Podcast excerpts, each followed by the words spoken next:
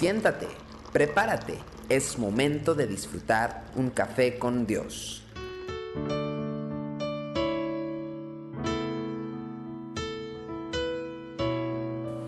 Hola, bienvenidos a Café con Dios. Oseas capítulo 4 versículo 6 es una palabra bastante fuerte, pero muy interesante. Mi pueblo fue destruido porque le faltó conocimiento. Por cuanto desechaste el conocimiento, yo te echaré del sacerdocio, y porque olvidaste la ley de tu Dios, también yo me olvidaré de tus hijos. Fue por medio de los profetas que el Señor hizo conocer a Israel las razones por las cuales Él los desechaba como pueblo y los enviaba al exilio. Una de las explicaciones la encontramos en el texto de hoy que, por cierto, no es el único lugar donde Dios señala el mal que aquejaba al pueblo. Es muy provechoso reflexionar sobre esto porque vemos hoy en la iglesia la misma tendencia preocupante hacia la ausencia de conocimiento sólido y profundo de la palabra.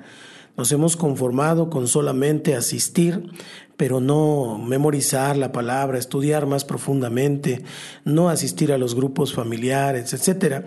Ha surgido entre nosotros un estilo de predicación también, en la que los predicadores se dedican a hablar de sus propios conceptos acerca de la vida espiritual. Y en ocasiones estos discursos están adornados con algún versículo tomado de la palabra, pero rara vez sirven para otra cosa que darle un barniz de respetabilidad a la prédica. El pueblo que carece de conocimiento es un pueblo que se expone a la seducción de cuanta filosofía pueda aparecer en la sociedad.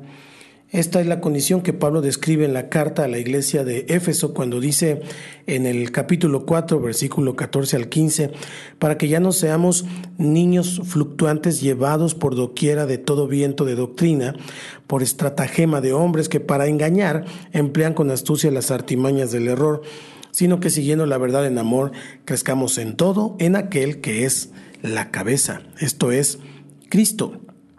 Y es precisamente esta tendencia la que observamos en muchas congregaciones donde las personas corren tras cualquier moda que se exponga con elocuencia y son seducidos por las palabras de hombres y no poseen los elementos necesarios para evaluar lo que están escuchando, si es verdadero, si es falso, si está en la palabra.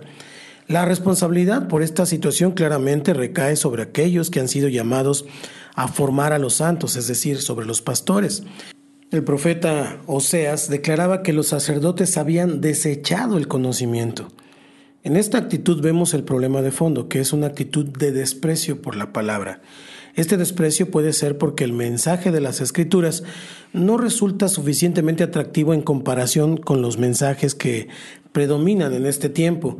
Vemos a la palabra como anticuada o pasada de moda. Buscamos un mensaje más adecuado para el momento que atraviesa la humanidad y todo eso lo pongo entre comillas. Creo que el desprecio se debe principalmente a que un compromiso con la palabra requiere de nosotros, los pastores y los que enseñamos, la disposición de estudiar con diligencia el texto para poder discernir el mensaje que Dios desea compartir con su pueblo, y eso demanda un esfuerzo que puede fácilmente ser evitado si nos dedicamos simplemente a hablar de nuestros temas predilectos, lo que ya tenemos hecho. El pueblo, sin embargo, necesita la palabra no adulterada de Dios, porque solamente la palabra trae luz a nuestras vidas, solamente la palabra ilumina nuestros pasos, y solamente por medio de la palabra se produce en nosotros esa transformación espiritual que es vital para una vida que agrada al Padre. Nuestra función como pastores no es entretener al pueblo, sino formarlo a la imagen de Jesucristo. Solo por medio de la palabra lo podremos lograr. Y como congregante, usted no acepte menos que la palabra de Dios. Entregue su vida a Cristo. Repita conmigo, Señor Jesús, hoy me arrepiento de mis pecados. Yo te pido que me perdones y te abro mi corazón para recibirte como mi Señor y Salvador. Por favor, entra en mi vida y hazme la persona que tú quieres que yo sea. Te lo pido, Señor, en el nombre de Jesús. Amén. Desde el Centro Cristiano Yautepec, y para alientoradio.com. Esto es Café con Dios. Bendiciones. Tu amor por mí es más dulce que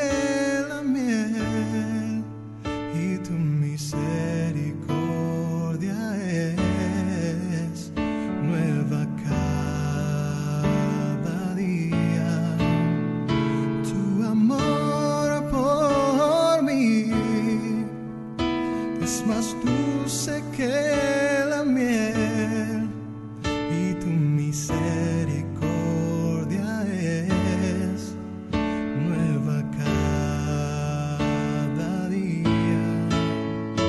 Es por eso que te alabo, es por eso que te sirvo.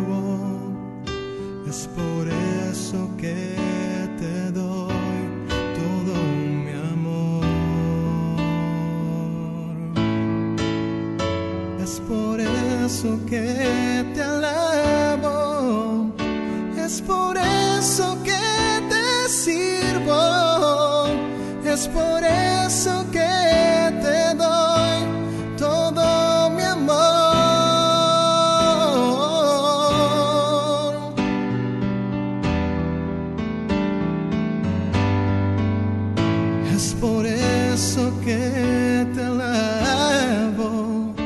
es por eso que te sirvo, es por eso que te doy.